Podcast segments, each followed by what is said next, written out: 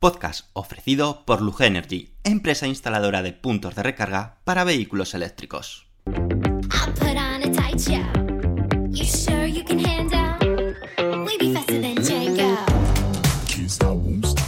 Bienvenidos al podcast de Somos Eléctricos.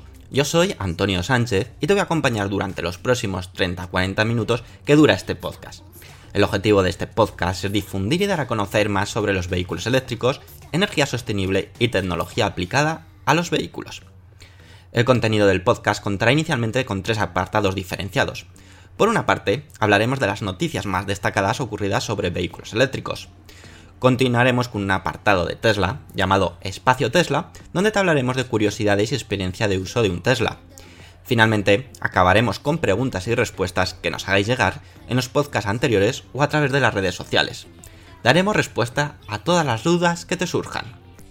Y ahora sí, comenzamos el podcast número 110 de Somos Eléctricos.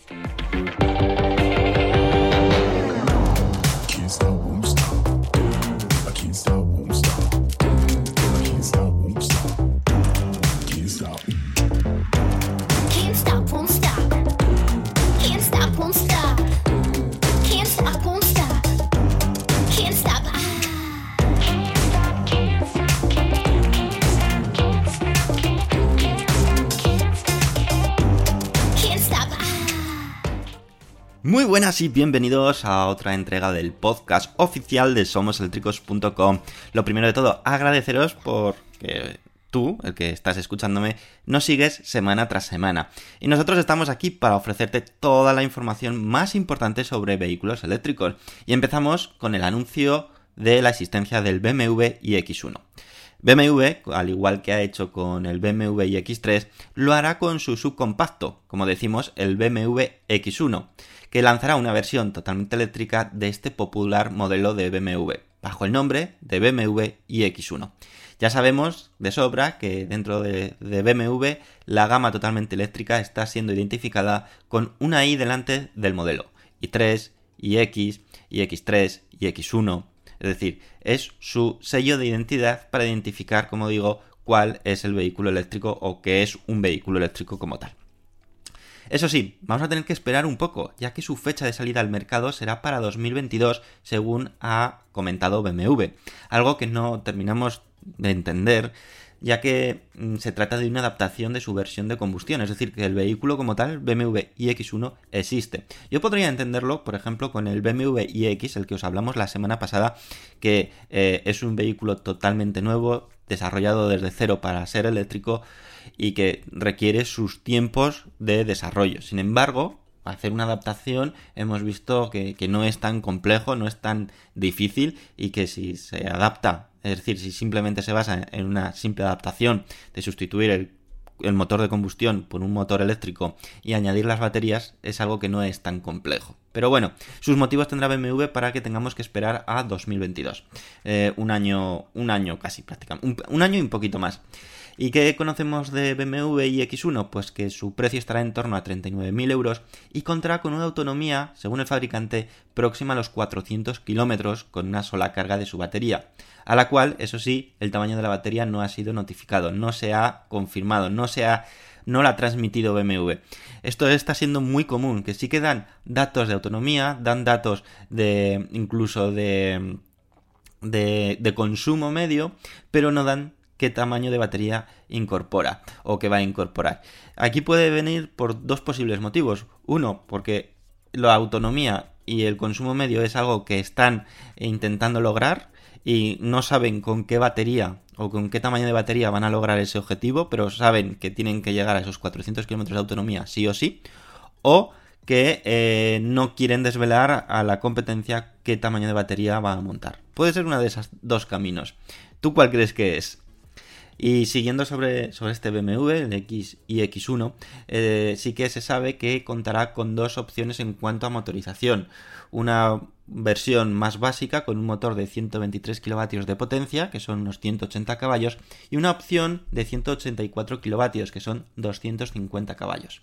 Eso sí, su motor estará situado en el eje delantero, en vez de en el eje trasero, como es algo habitual dentro de BMW. Y es algo que personalmente me ha sorprendido mucho, porque Una de las sellas de identidad de, BMW, ese, ADN deportivo que llaman, eh, es que la mayoría de sus coches son de tracción trasera. En cambio, eh, en esta opción han optado por montar una tracción delantera y que no existe de momento, o al menos no se ha confirmado, de que exista tracción total, es decir, que monten dos motores eléctricos.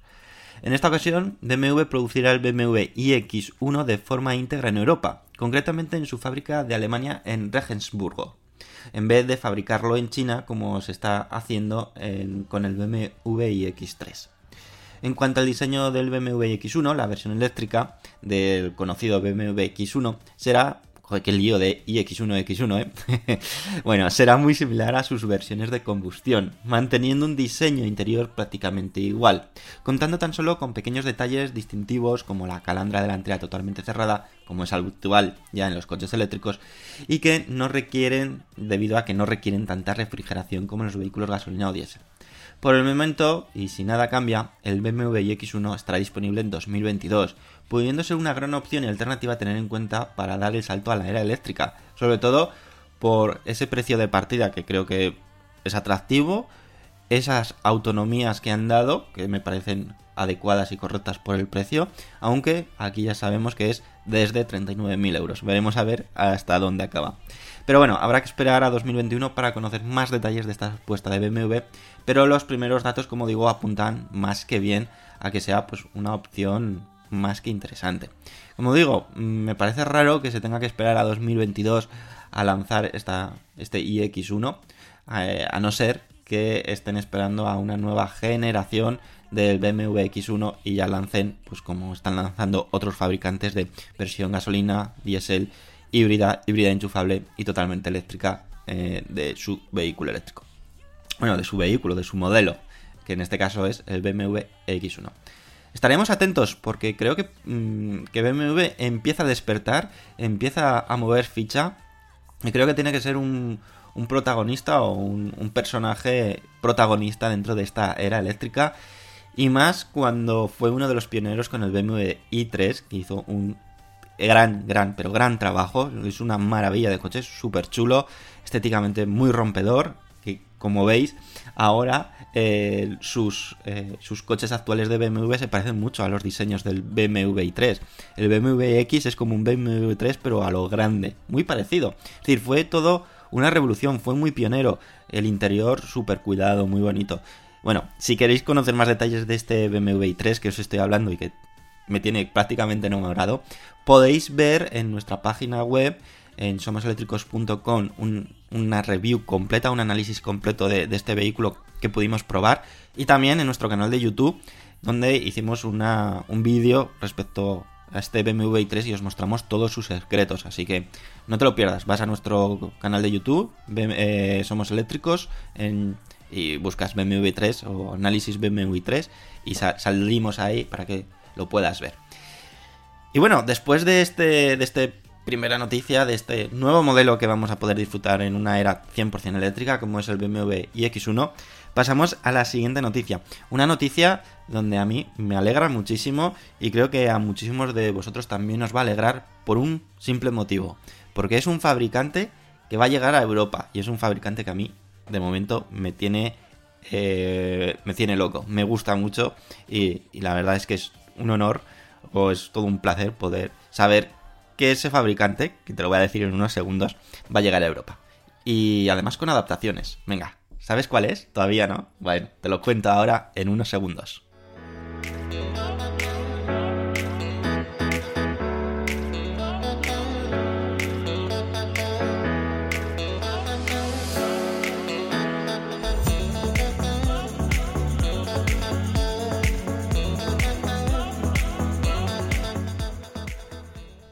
Bueno, llega el momento, llega el momento. Y apuntar esta fecha, porque es 2022. Parece que este, este podcast es el podcast de 2022. En la anterior, la anterior noticia también os hablo de un modelo que saldrá en 2022.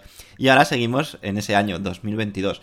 Porque en 2022 es el año elegido por Rivian para vender sus coches eléctricos atentos en Europa.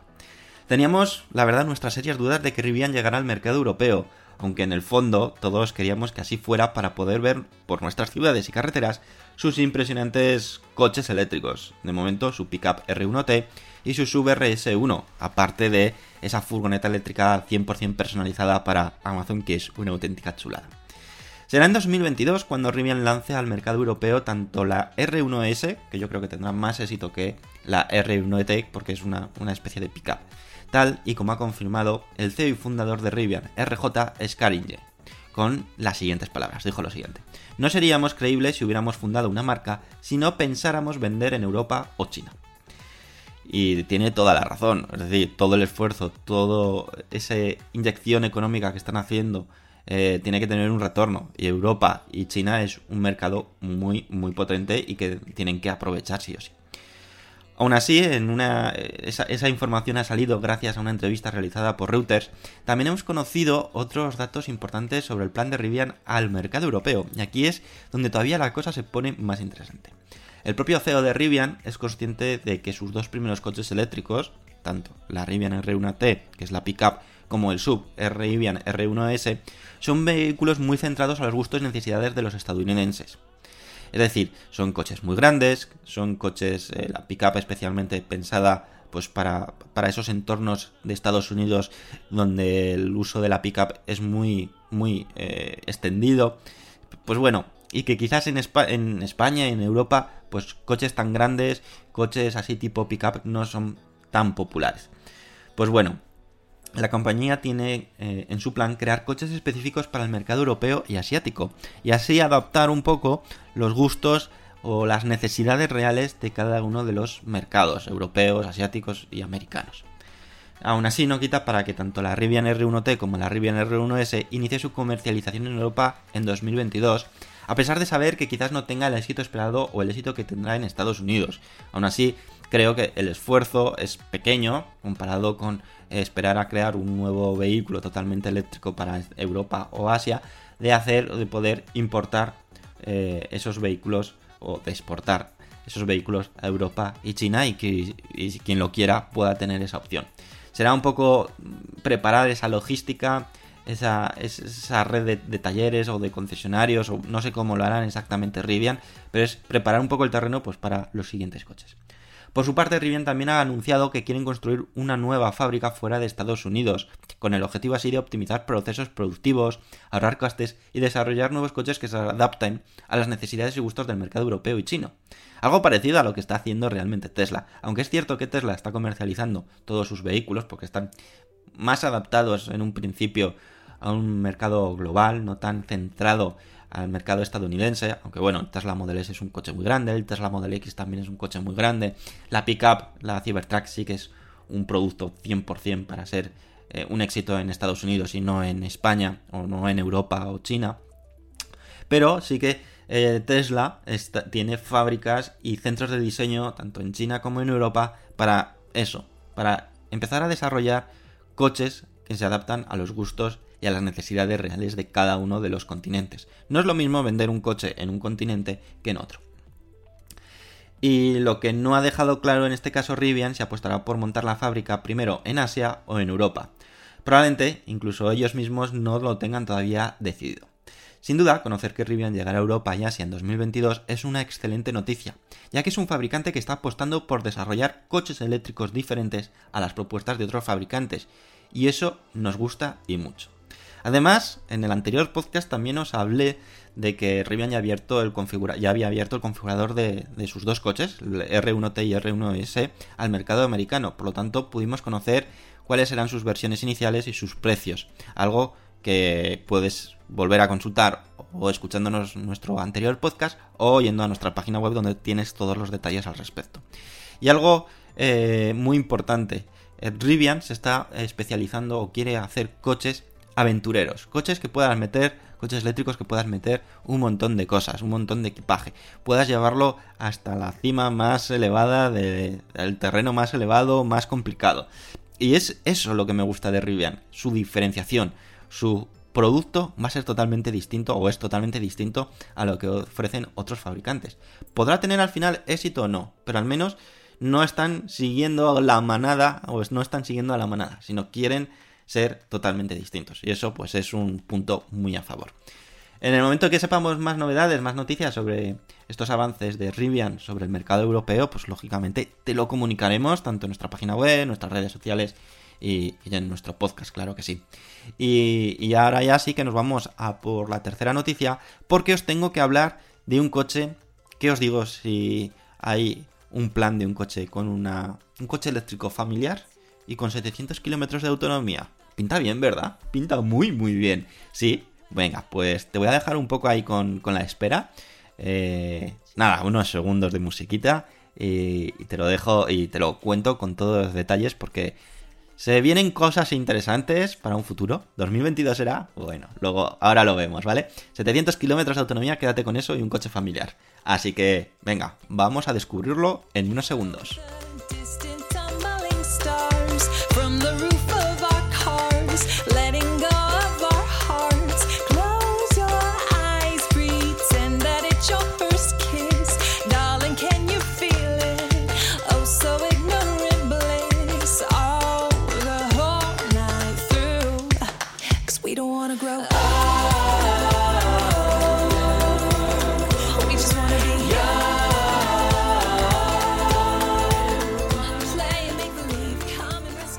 ¿Habéis adivinado ya de qué coche os he hablado os he adelantado? ¿No?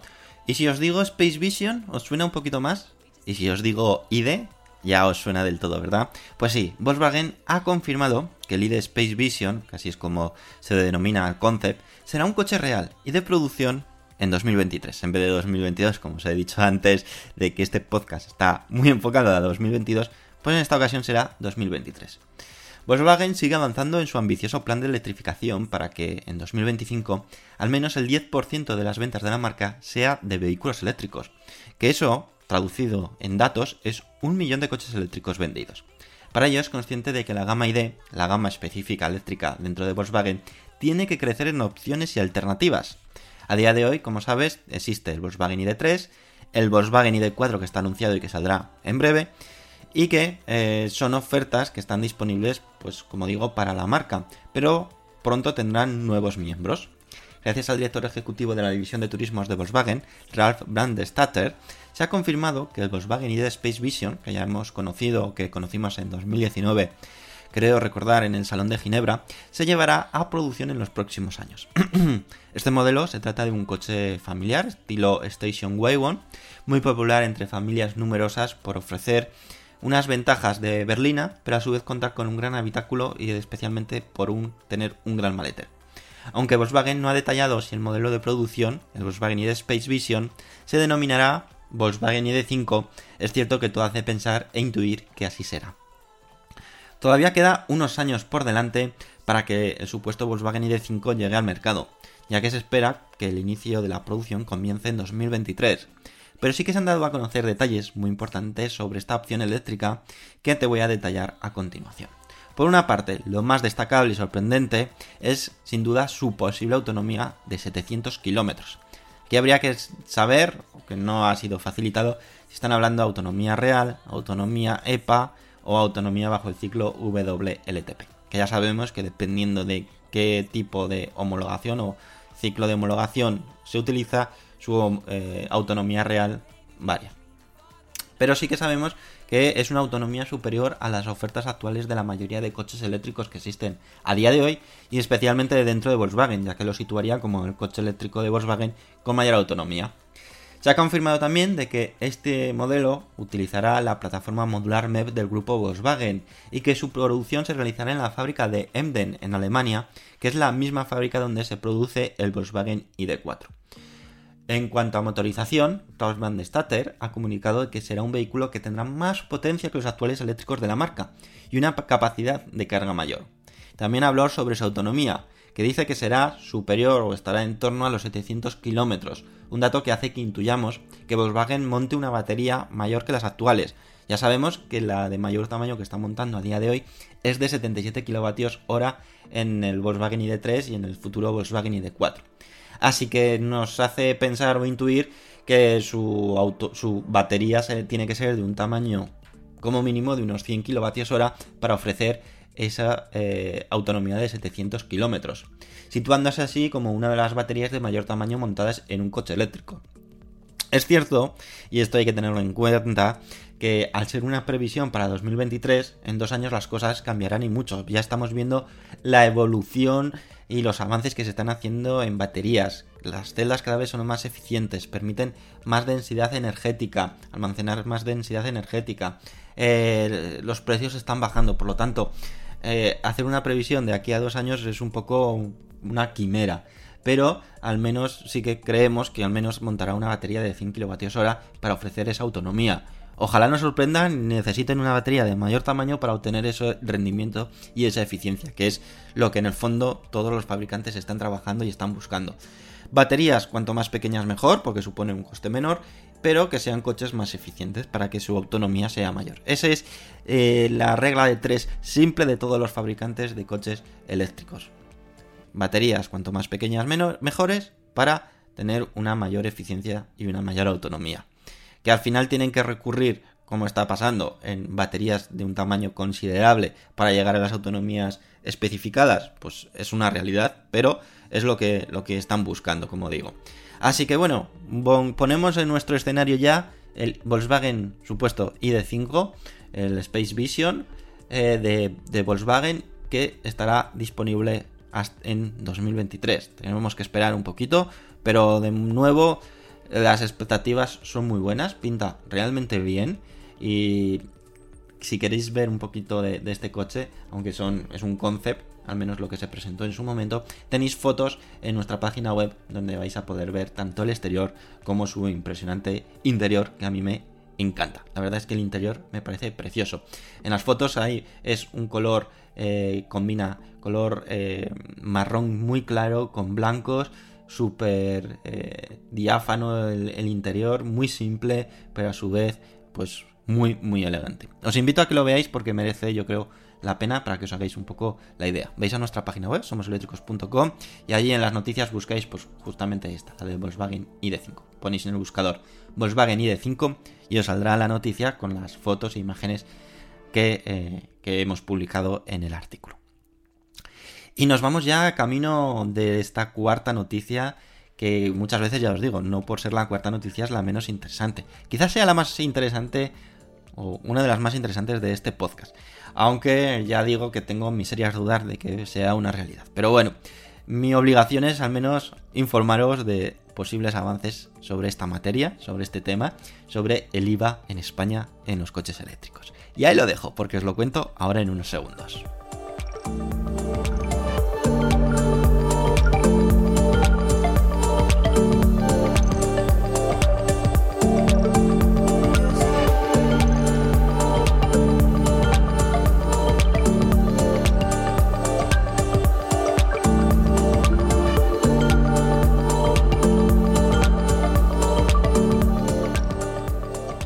Llegamos a esta parte, reducción del IVA, IVA en los coches eléctricos. Pues bueno, según la ministra de Transición, Teresa Rivera, dice que están estudiando esta opción con Hacienda. Y os cuento un poco más detalles al respecto de lo que es, porque no es tan bonito como parece o que sea una realidad ya hecha y dicha.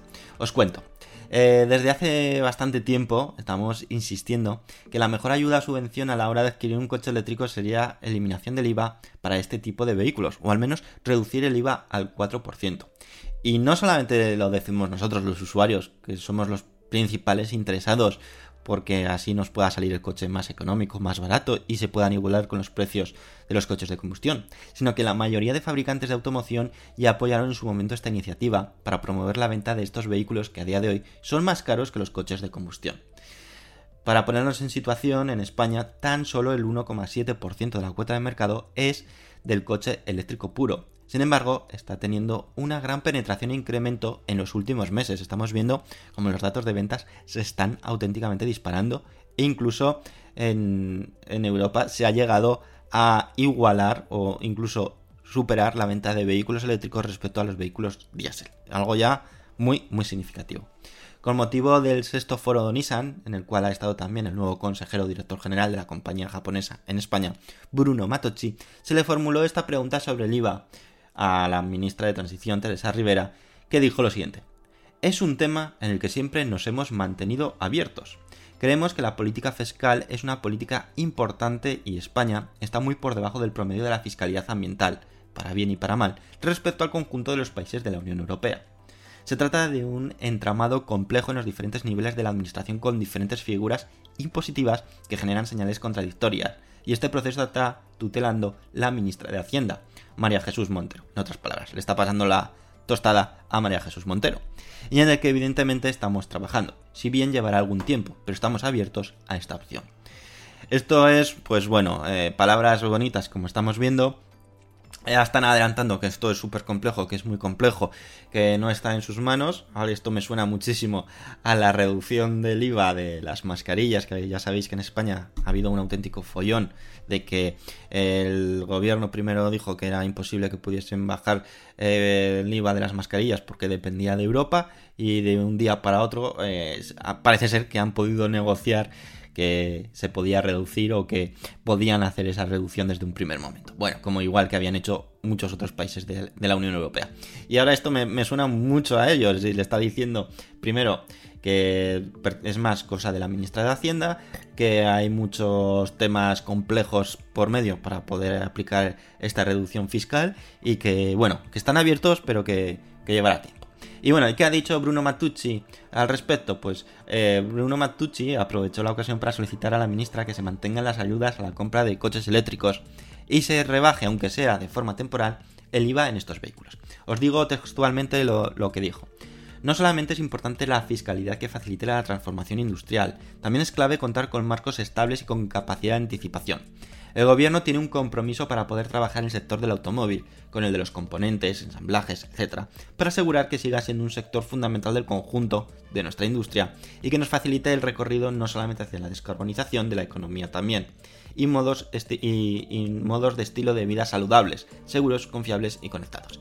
A ver, es cierto que aquí quizás no sea lo más correcto por parte de Nissan, sobre todo después de, de, de desaparecer, de irse de su fábrica de, Martorell, eh, de Barcelona.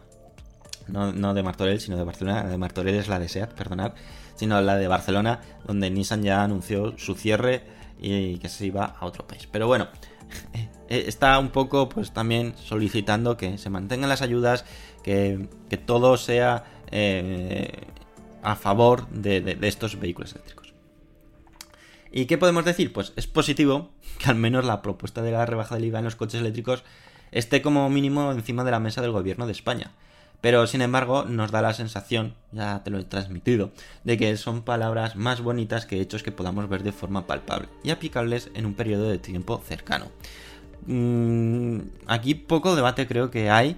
Todos o mucha gente estamos de acuerdo de que una reducción del IVA o eliminación del IVA de los vehículos eléctricos supondría un aumento de ventas muy, muy sustancial y muy importante.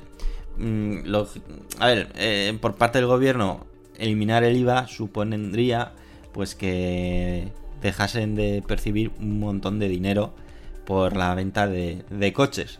Pero um, tienen que lograr ese, equilibrio y que a lo mejor una reducción al 4%, al 10% podría ser una solución intermedia y creo que podríamos salir satisfechos ambas partes, tanto ellos porque van a recibir ingresos, o el gobierno va a recibir, el país va a recibir ingresos por parte del IVA a la hora de vender coches eléctricos. Y luego los compradores, que seríamos los que más interesados estamos, pues eh, veríamos como su precio de venta estaría reducido en los coches eléctricos, igualándose poco a poco al objetivo principal, que es que sean coches cuyo precio sea igual o menor que los coches de combustión eh, que existen a día de hoy. Veremos a ver, como digo, de momento para mí son palabras bonitas, no hechos, y que veo un poco complicado de que para 2021, por ejemplo, eh, se tome esa decisión. Yo creo que van a ir dejando pasando el bulto y que seamos realmente los españoles los que, si queremos hacer esa transformación, tengamos que pagar más por un vehículo eléctrico o que los fabricantes empiecen a ajustar costes por todos lados para igualar esos, esos precios. Veremos a ver por dónde sale la tostada, pero como digo, de momento poco movimiento veo por parte del gobierno de España. Que esté contemplado, que cada vez que se le diga sea algo que tengan en mente, pues me parece positivo, pero eh, tienen que pasar de esa mente a la acción cuanto antes.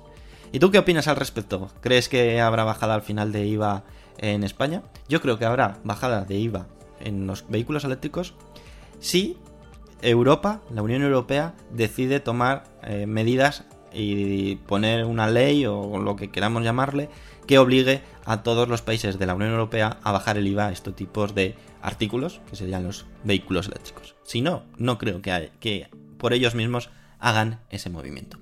Me encantará conocer vuestra opinión y así poderla compartir la próxima semana. Y ya sabes, lo puedes dejar en los comentarios del podcast o en iBox o mandarnos un correo a podcast.somoseléctricos.com y así os leo también y lo compartimos la, la semana que viene, ¿vale? Y ahora, antes de pasar al espacio Tesla, os dejo con una información sobre nuestro patrocinador de este podcast, Lug Energy, porque eh, si estás interesado en instalar un punto de carga, tienes un 15% de descuento. Pero estate muy atento porque te cuento cómo hacerlo y cómo aplicarlo. Vamos a ello. Si hablamos de coches eléctricos, debemos hablar de punto de recarga, ¿verdad? Qué importante es tener el mejor cargador según tu vehículo eléctrico, con todas las protecciones para cargarlo de forma segura. Aquí debemos hacer mención especial a Lug Energy, nuestra empresa de confianza especializada en la instalación de puntos de recarga en garajes privados y comunitarios. Han instalado, atentos, más de 7.000 cargadores en España en los últimos 8 años. Por lo tanto, experiencia y casos tienen de sobra para que puedan cubrir todas tus necesidades. ¿Y por qué? ¿Por qué confiamos o por qué os recomiendo Lug Energy? Porque visitan tu garaje de forma totalmente gratuita, te asesoran y gestionan todas las ayudas en el caso de que haya ayudas.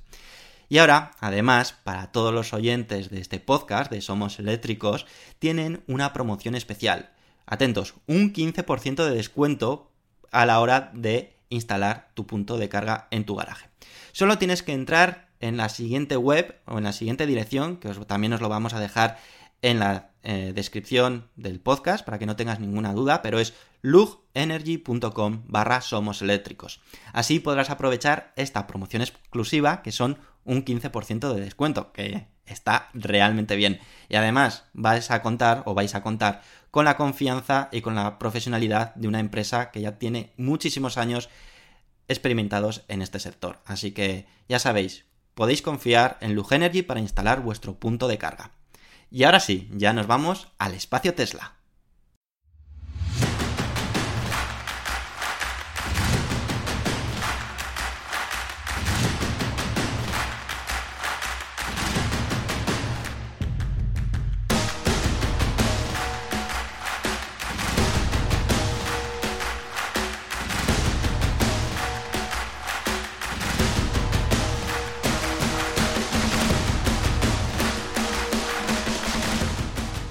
Por fin llegamos al espacio Tesla. Y menudo espacio Tesla tenemos preparados esta semana. Realmente es tres noticias o tres informaciones en una. La primera de ellas es que, o las que engloba estas tres noticias, es que Tesla está trabajando y trabaja en mejorar todos sus nuevos vehículos o todos sus modelos eléctricos de cara a 2021. Ya sabéis, hace unos días os estuvimos hablando de las novedades que tenía el Tesla Model 3 eh, denominado Tesla Model 3 2021. Novedades tanto estéticas como físicas a la hora de incluir novedades físicas como el maletero trasero eh, electrónico y también eh, en novedades respecto al tamaño de la batería que aumentaba a 82 kWh gracias a la eficiencia de las baterías o las celdas de batería de Panasonic que ofrecían un 5% más de densidad energética. ¿Recordáis? Sí, ¿verdad? Pues bien, pues el Tesla Model Y, su hermano mayor, tampoco se va a quedar exento de novedades respecto a 2021. Y es que, eh, primero, Tesla no es que anunciase, pero sí se ha conocido eh, novedades físicas respecto al Tesla Model Y de cara a 2021 que ya está empezando a entregar y también se ha conocido detalles en temas concretos del software pero que os detallaré un poco más adelante. De nuevo ha sido y luego habréis, bueno, estaréis pensando, has dicho tres informaciones, pues la tercera me la reservo para el final porque no tiene nada que ver con el Tesla Model Y, pero sí con otro de los modelos de Tesla. Empiezo. Eh, sobre el Tesla Model Y de 2021, pues eh, de nuevo nos hemos tenido que dar cuenta o, saber que había aplicado cambios Tesla eh, gracias a un nuevo propietario de un Tesla Model Y, concretamente de Chad Smabat Kul, que eh, ha compartido distintas fotos de su nuevo y radiante Tesla Model Y de color rojo. Y gracias a esas fotos hemos podido ver eh, pues eh, detalles que antes no estaban. Por ejemplo, retrovisores con atenuación automática, botones plateados en el volante y un nuevo vidrio doble laminado en las ventanas. Además, el Tesla Model Y incluye un puerto USB en la guantera para conectar una memoria USB y así pues poder guardar el vídeo captado por el modo Sentry, el modo Centinela y el sistema de eh, Tesla Cam que incluye para grabar todo lo que va ocurriendo. Anteriormente esta memoria USB no venía incluida, sino que mm, el usuario tenía que adquirir una, configurarla, aunque son pasos muy sencillos, pero configurarla y conectarla a uno de los USBs disponibles en el coche para que así grabase toda la actividad de sus cámaras. Pues bien, ahora como detalle Tesla ya te lo incluye y así no te tienes que complicar la vida en adquirir una nueva eh, USB o, o ver cómo hacerla funcionar. Y estos son eh, cambios que ya hemos estado viendo en el 2021. Pero sí que es cierto que al menos en, esa, en este Tesla Model Y que se ha facilitado fotos o que ha facilitado su, el, propietario fotos, hay algo que no ha cambiado respecto al Tesla Model 3 2021 y algo que creo que es un plus añadido, que es la consola central. Ya sabéis que en el Tesla Model 3 eh, se ha incluido una nueva consola central mucho más práctica y mucho, pues, pues eso, más, entre comillas, avanzada, ¿vale? Dejando de lado de que es una consola central que se divide en compartimentos para guardar cosas. Pero, como digo, en el Tesla Model Y esto no ha sido incluido. Desconocemos si ha sido eh, un despiste, desconocemos si va a ser la tónica normal en el Tesla Model Y 2021, que así es como están denominando a este Tesla Model Y con estos pequeños cambios que os he comentado, o por lo contrario, pues... eh, eh, es un despiste, como digo. El Tesla Model Y cuando salió a la venta, hace apenas un año, ya incluía muchísimas más novedades o novedades que el Tesla Model 3 no incluía. Por ejemplo, la bomba de calor, maletero trasero eléctrico o la eliminación del cromo. Pues bien, a esas cosas, como digo, que, que se que se sumaron en su momento, ahora se han sumado estas pequeñísimas novedades, porque son consideradas pequeñas novedades, igual que en el Tesla Model 3 ya se puede considerar como unas eh, novedades interesantes o importantes. En este caso son pequeñas eh, novedades que ha incluido Tesla. A su vez, eh, y esta es la segunda información que afecta al Tesla Model Y, es que es más que probable que la autonomía de este vehículo aumente. Y aumente porque por, por, distinta información que se ha conseguido a través de la última actualización del software, eh, investigando, viendo el código fuente de ese, de ese software, eh, se ha sabido que eh, el Tesla Model Y va a montar las eh, celdas de batería de Panasonic que ofrecen un 5% más de eficiencia, por lo tanto, un 5% más de densidad energética. Por lo tanto, va a suceder lo mismo que está sucediendo con el Tesla Model 3, el cual ahora cuenta con una batería de 82 kWh de capacidad, y eso se traduce en un aumento de autonomía.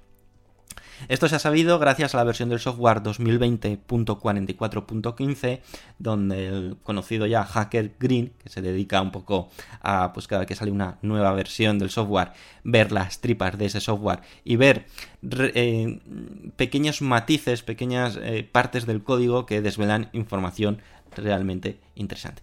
Por el momento Tesla no se ha pronunciado al respecto, Tesla no ha modificado nada del configurador del Tesla Model Y, que sería un aumento de autonomía, por lo tanto se queda en un hipotético rumor más que probable de que, como decimos, el Tesla Model Y eh, cuente con ese aumento de autonomía. Algo más importante es que yo creo que aparte de todas estas novedades, cuando se lance en el mercado europeo, que se va a fabricar en Alemania a partir de marzo de 2021, para que las entregas más o menos se empiecen a realizar en junio-julio 2021, creo que va a haber muchísimas más novedades. Ya no solo de esa batería estructural que tanto nos eh, se ha hablado, sino otro tipo de novedades estéticas que apostarán eh, por aplicarlas ya desde un primer momento en el Tesla Model Y de Europa y si se tiene aceptación o si se ve que es adecuado ya replicarlo tanto en la fábrica de China, en la de Shanghai, como en la de Fremont en Estados Unidos. Así que Tengo muchísimas, pero muchísimas ganas de conocer más detalles del Tesla Model Y de Europa porque va a ser una auténtica revolución. Y no solamente lo digo yo, sino lo dicen muchísimas más personas. Y la tercera noticia o la tercera información afecta al Tesla Model S. Sí, sí, al Tesla Model S. Porque de nuevo han aumentado su autonomía. eh, o sea, va a aumentar la autonomía de este vehículo. Y es que gracias a, las etiquetas o a los eh, de Monro- Monroney, que eso es, son unas etiquetas que se generan por cada uno de los coches donde da información eh, muy importante respecto a la autonomía real, su consumo cada 100 millas, eh, consumo por ciudad, consumo por eh, autovías, etcétera, ¿vale? Entonces es como un ranking. Y allí pues un usuario ha captado que un Tesla Model S fabricado en noviembre aparece ahora el dato de 409 millas.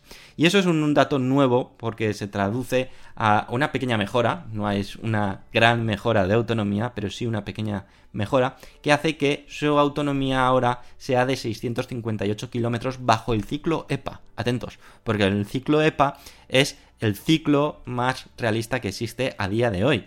Por lo tanto, eh, se- podemos casi asegurar que, hacer 640, 630 kilómetros con el Tesla Model S es más que posible y probable.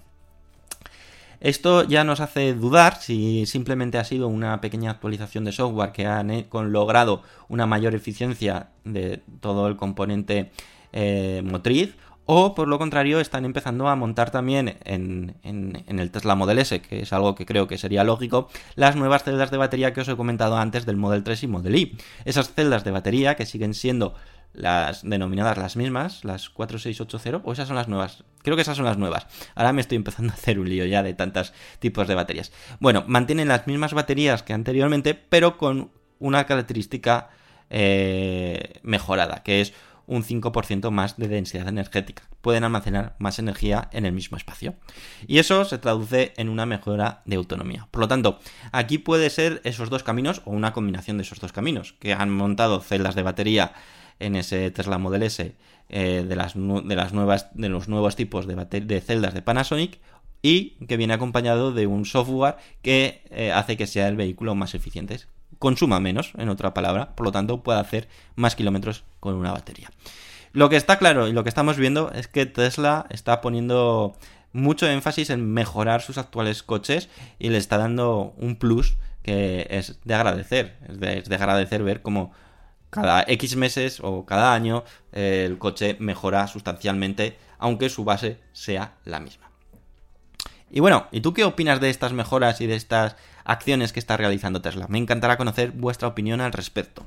Y ahora ya sí, nos vamos al último apartado, al apartado de conocer vuestras opiniones y ya de despedidas. Así que no vamos a perder más tiempo y vamos a por esa sección.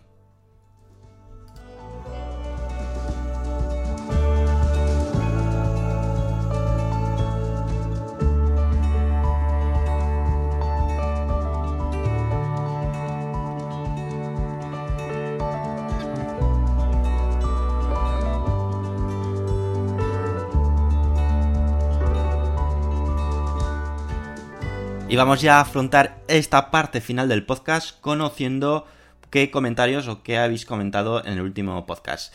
Primero de ellos ha sido Pilar Alonso Lozano que nos dice, considero acertada la estrategia china en la fabricación y comercialización en el mundo de coches, especializándose en su opción eléctrica. China avanza muy rápida a lo que llamaría la Gran Japón, es decir, pasar de productos baratos y de dudosa calidad a ser una referencia tecnológica. Y aquí Verde le contesta, asimismo, es una estrategia que vienen implementando desde hace varias décadas. Totalmente de acuerdo. Antonio García nos dice, Rivian como nuevo fabricante debería en el arranque mejorar todas las prestaciones y condiciones de su competencia, es especial en las prestaciones y los precios de Tesla. Es cierto, pero es que el tema es que Tesla tiene una gran ventaja y ahora empieza a tener pulmón económico. Por lo tanto, puede hacer esos ajustes de precio que está haciendo Tesla, puede eh, vender con un margen menor de, de beneficio por cada coche. Por lo tanto, ahí ahora Tesla tiene una gran ventaja también, ya no solo tecnológica, sino de poder gestionar y controlar el coste y el precio de venta de sus vehículos. Antonio nos dice, entiendo que las marcas míticas de superdeportivos exploren nuevos segmentos del mercado para satisfacer las necesidades de sus clientes y así obtener mayor rentabilidad. Sin embargo, personalmente sus marcas las tengo relacionadas exclusivamente en el concepto y diseño de coches deportivos. Aquí creo que viene, sí, viene porque estuvimos hablando del Lotus Lambda, que será un sub eléctrico de Lotus. Lotus es una marca que ha sido conocida o que su prestigio es conocido por ser una marca de deportivos. Y está cambiando muchísimo esta, esta dinámica y que eh, probablemente a los fans de la marca o fans de los deportivos pues no termine de convencer. Tereverde nos dice, me llama mucho la atención escuchar que Lotus entraría a la era eléctrica y me hace recordar que el primer auto de Tesla era un Lotus al que electrificaron, presentado en el 2006 y entregado en 2008. Creo que es la brecha que hay muchos fabricantes deben superar, unos 12 años de atraso. Excelente podcast y un abrazo desde Paraguay. Es verdad, Tesla tomó como base, como chasis, como estructura un Lotus, un Lotus Eclipse si no recuerdo mal, y lo adaptaron, lo cambiaron, quitaron todas las tripas de dentro y pusieron todo el sistema de baterías y motor eléctrico. Y es el conocido como Tesla Roadster. El anterior, bueno, el actual, porque el nuevo todavía no ha salido, sí que se ha presentado, pero todavía no se está comercializando ni se está fabricando. Es curiosa, la verdad es que sí. Y ya finalmente, mm, Cuello nos dice, ¿ese aumento de capacidad de Tesla afecta solo al Model 3 Long Range o también al Standard Range Plus? Pues bueno, de momento solamente está afectando al Tesla Model 3 Long Range y tiene una explicación. El Tesla Model Standard Range Plus están ahora montando, sobre todo los que se están fabricando en China, un nuevo tipo de batería, una batería llamada LFP, que mm, lleva otros compuestos distintos a los de em, a los que se está montando anteriormente de, baterías de iones de litio. Em, por una parte, las del Long Range están siendo fabricadas por Panasonic, mientras que las del Standard Range Plus creo que es KTL el fabricante que se está encargando de fabricarlas. Por lo tanto, por eso puede existir esa diferencia de eh, esos 82 kilovatios hora. Hablamos del Model 3 de mayor autonomía, del Long Range. También nos dice, por cierto, creo eh, que el Kia Niro también iba a aumentar la densidad energética de sus celdas a finales de año. ¿Se sabe algo? Pues yo la verdad es que a día de hoy no sé nada al respecto. No se ha notificado, no se ha anunciado ningún aumento, al menos por el momento, pero estaremos muy atentos, ya que lo dices, a ver si conseguimos nueva información y os la comunicamos en próximos podcast. Y estos han sido los, todos los comentarios que habéis dejado, pero sí que nos habéis apoyado muchísimo con vuestros me gustas de las siguientes personas, que habéis sido Magarciar, Aitor Ordorica, Manuel Parrilla, Julio Vázquez Flores, Julio99 Galán, Chemanu, Cuello, Terere Verde, Alcibeni, Raunet, Goku, Potro de Aral, Manuel Pecellín Cantillo, Luis del Lugo, Mentalo, Asturnaf, Sondi Cacero, Drokofiev, María Pilar Alonso Lozano, Antonio, Francisco José López, Rafa Hernández Domenech, Zen, Antonio López Medina, Javier Rodríguez Delgado, Anton Paz, Eternia Harley, Joaquín, Walsas, Jesús Ramírez Lugo, Josu, Manuel Valdayo Cruz, Edu, Eloy Asensio, Cristian 25, Yello Fernández, Atanamir, Rafael Ruiz Sempere, Antonio García, Salore, Emilio J. Fernández Rey y Heavy04. Muchísimas, muchísimas gracias por ese apoyo, por esas escuchas que, aunque no todos les dais a me gusta porque sé que no- nos escucháis desde otras plataformas, pero también lo podéis apoyar si nos escucháis desde el podcast de Apple. Podéis darle a las 5 estrellas si así lo consideráis, dejar cualquier comentario y en Spotify lo mismo. Pero los que nos escucháis en iBox, pues también le podéis dar a me gusta como están haciendo eh, nuestros compañeros ya casi amigos, o, o podemos considerarlo amigos, que le dais semana tras semana al me gusta a nuestro podcast. Por mi parte, ya nada más, yo ya me despido, espero que os haya gustado este podcast en el que hemos focalizado muchísimo en futuro, en 2022, 2023, cosas más inmediatas como todo el espacio Tesla, que son acciones inmediatas que, que está haciendo Tesla. Y, y lo dicho, espero que os haya gustado y nos escuchamos la próxima semana con otra entrega de nuestro podcast. Que tengáis una excelente semana. Adiós.